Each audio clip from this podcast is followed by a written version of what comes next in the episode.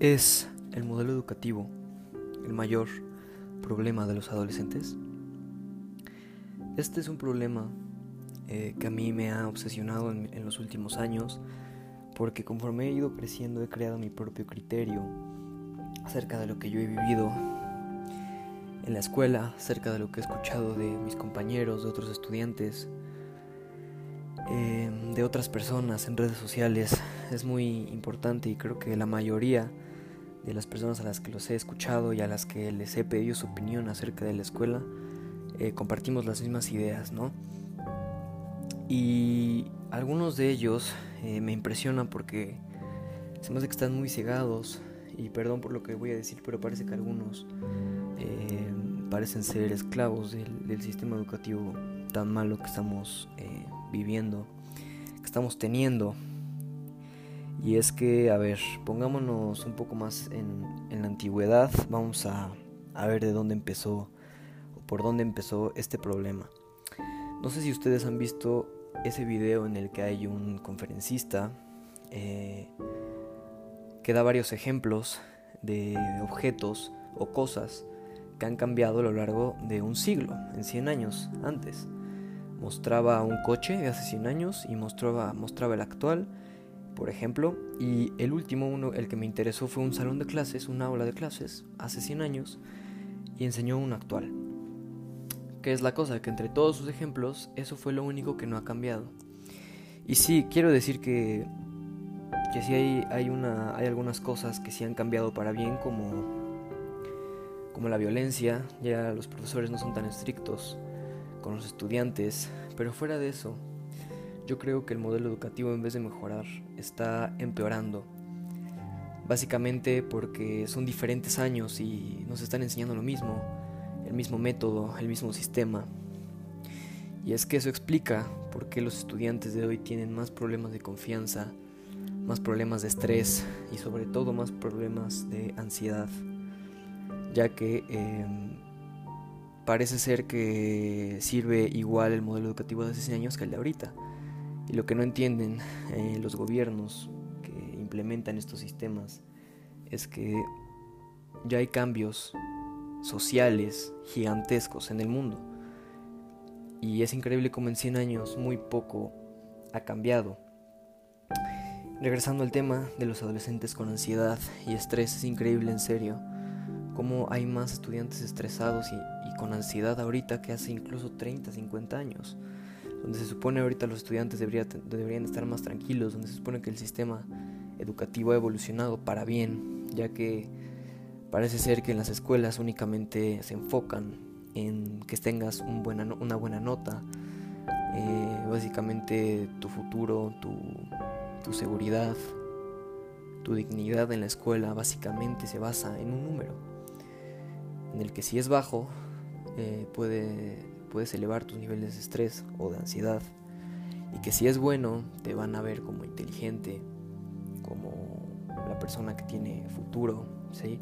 Y eso es algo que ha, creado toda esta sociedad, porque básicamente eh, los profes son los que se encargan de decirte que tienes que sacar buenas notas, que tienes que memorizarte lo que, lo que ellos te enseñaron en una presentación de 15 diapositivas, porque básicamente de eso se trata.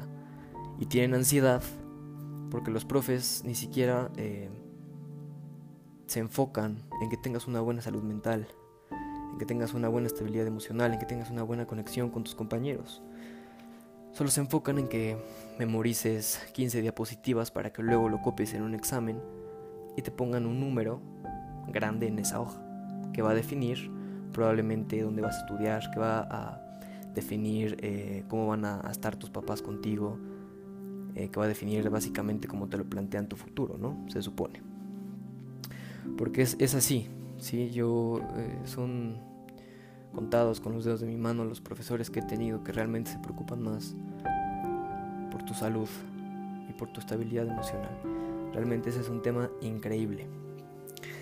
También algo que ha hecho mucho el sistema educativo es que nuestros adolescentes eh, cada vez están más desubicados en, en, lo que es el mundo porque parece que las escuelas tienen más nivel de exigencia en algunas materias que en otras. ¿sí? El nivel de exigencia es más alto, yo me he dado cuenta en matemáticas, en química. ¿sí? ¿Y qué pasa con las personas que no van a ir a esa área, que no se van a dedicar a eso? Les va a ir mal, porque son las más exigentes, son las que más te exigen y las que más estrés y ansiedad dan, yo creo, ¿no? Yo digo que los adolescentes están desubicados porque no te preparan para que tú escojas tu carrera, sino que te preparan para que seas un profesionista, el profesionista que ellos quieren. Porque como repito, la sociedad ha implementado que si estudias una ingeniería es porque vas a tener futuro, si, tú, si estudias derecho es porque vas a tener futuro, si estudias algo relacionado con las artes no vas a tener futuro, sino que lo ven más como un hobby. Por eso están muy desubicados, ¿sí? no se fijan en, más bien no se esfuerzan para que encuentres tus objetivos, tus gustos, tus habilidades. Se enfocan en crear habilidades, en crear gustos. Y parece ser que ellos no entienden lo de los diferentes tipos de inteligencias. Como puede ser la inteligencia matemática, que hay gente que la tiene, puede ser la inteligencia kinestésica, la inteligencia artística, ¿sí? Y eso varía entre los estudiantes. Y parece que los más afortunados son los que tienen inteligencia matemática. Porque para eso justamente te preparan. Y si no la tienen, si los estudiantes no tienen, por ejemplo, eh, la inteligencia matemática, pues te van a exigir más y vas a pasar más estrés y más ansiedad. ¿no? Incluso las personas que eh, son obligados por sus papás a sacar buenas calificaciones con materias que realmente no se les dan, es muy complicado, porque desde ahí también puede llegar a haber más estrés. ¿sí? Esa aceptación eh, de tus padres que necesitas sacando buenas calificaciones, a veces no lo consiguen. Y es por eso que yo creo que tienen bastantes problemas. Y es por eso que yo creo que están bastante desubicados. ¿sí? Eh, pasando a, otro tema, ya que estamos hablando de esto, quiero explicar sobre las materias eh, necesarias y materias innecesarias. Yo creo, en mi opinión, que hay materias muchísimo más necesarias que las que ahorita están, eh, nos están dando, ¿no? Como puede ser la educación financiera, como puede ser la inteligencia emocional, la estabilidad emocional, ¿sí? como puede ser inversiones, emprendimiento, todo ese tipo de cosas. Yo creo que son más necesarias que algunas otras clases y desafortunadamente estas clases en la mayoría de las escuelas las manejan únicamente como talleres, donde solamente abarca una hora a la semana o dos horas, cuando mucho. Sí, son muy, son muy pocas las escuelas que tienen estas materias eh, cursándolas en las escuelas.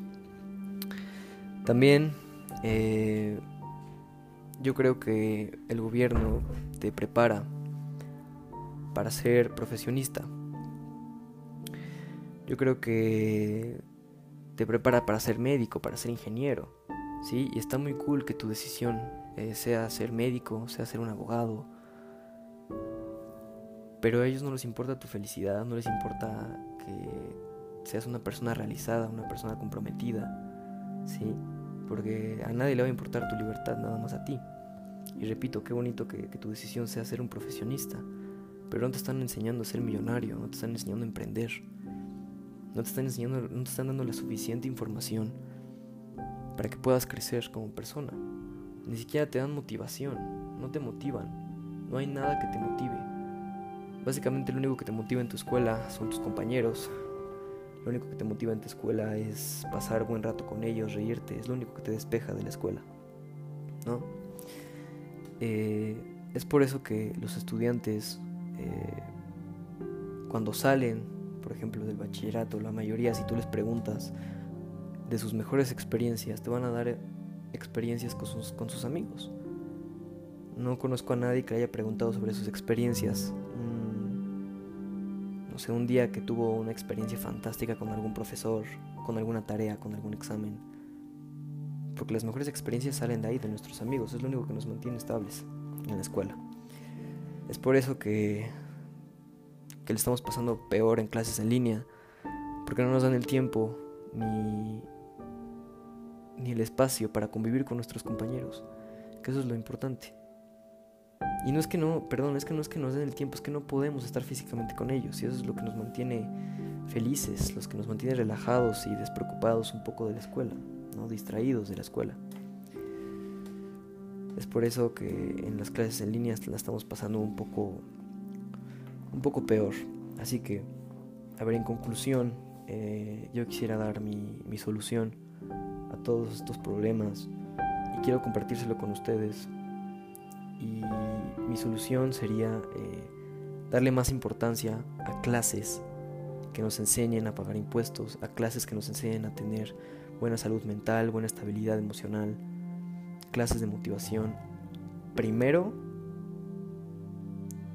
eh, primero antes que las matemáticas, antes que historia. Para mí es muchísimo más importante eso. Ya esa información para mí, honestamente, va en segundo plano. Está bien que te formen, pero está muchísimo mejor que te enseñen a ser estable emocionalmente. Y es por eso que lo he estado eh, reiterando en este episodio de, mi podcast. ¿sí? También eh, lo que yo haría es, sería quitar las bardas gigantes que están en absolutamente todas las escuelas, porque nos sentimos como en cárceles. Están bardeadas todas las escuelas con muros muy altos y se siente honestamente como una cárcel, y más por los uniformes. si tú ubicas las escuelas, por ejemplo, en Estados Unidos, en Suiza, en Irlanda, las escuelas son de libre acceso. No sientes como una cárcel. Tampoco llevan uniformes, no es una escuela militar. Está bien que te enseñen la disciplina, pero todos estos tipos de disciplina, que sería el uniforme, el corte de cabello, las uñas pintadas, eh, no sé, cualquier estilo que a ti te gustaría llevar, todo eso que ellos llaman disciplinas, únicamente te están cortando el derecho al libre desarrollo de la personalidad. Es por eso que muchos jóvenes se sienten desubicados también. Entonces yo quitaría todo eso, porque no estamos en una escuela militar. ¿sí? La escuela debería de considerarse un derecho. La buena educación debería considerarse un derecho. Y son muy pocas las escuelas que tienen un sistema educativo perfecto para los estudiantes. Y desgraciadamente ese es un privilegio y debería ser un derecho para todos los adolescentes, para todas las personas. También en, hablando de materias, lo que yo haría sería eh, poner a, los, a, los a los niños, para empezar, a que descubran sus habilidades, llevarlos a clases de diferentes tipos, a clases de música, a clases de matemáticas, a clases de historia, a clases de pintura, y que de ahí los profesores se vayan dando cuenta qué niños son aptos para las clases, qué niños les gusta más, no sé, por ejemplo, la historia, qué niño es más hábil con el violín. Y con base en eso, que los maestros puedan llamarle a sus papás y les digan, oye, ¿sabes qué? tienes que invertir más dinero en el desarrollo musical de tu hijo, porque al parecer lo que nosotros estamos viendo es que le está rompiendo en el violín. Eso es lo que deberían hacer y obviamente llevando sus materias básicas, que no tengan un nivel de exigencia alto como ahorita lo tenemos, que tengan sus materias básicas de matemáticas, de historia y que las clases que a ellos más les guste y más, más son hábiles, que las tengan como exigencia y que encima los, los padres puedan invertir más en su desarrollo. Así el estudiante, cuando sea grande, cuando esté en secundaria o en preparatoria, ya no esté desubicado y sepa qué quiere en su vida. Eso es lo que yo haría. Entonces ya que ya toqué todos mis puntos, quiero que ustedes, porque son adolescentes igual que yo, la mayoría eh, de los que escuchan mis podcasts son adolescentes, entonces quiero que ustedes tomen conciencia de esto, que no sean esclavos de, del sistema educativo, que no se dejen llevar por las calificaciones, que su vida no se trate únicamente de la escuela y que busquen otros medios. ¿sí?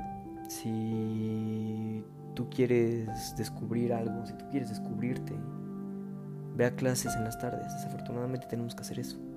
Ve a clases de lo que tú quieras, descubre nuevos gustos, descubre nuevas habilidades. Y así vas a poder ser una persona realizada y feliz en un futuro. Así que muchísimas gracias por escuchar mi episodio.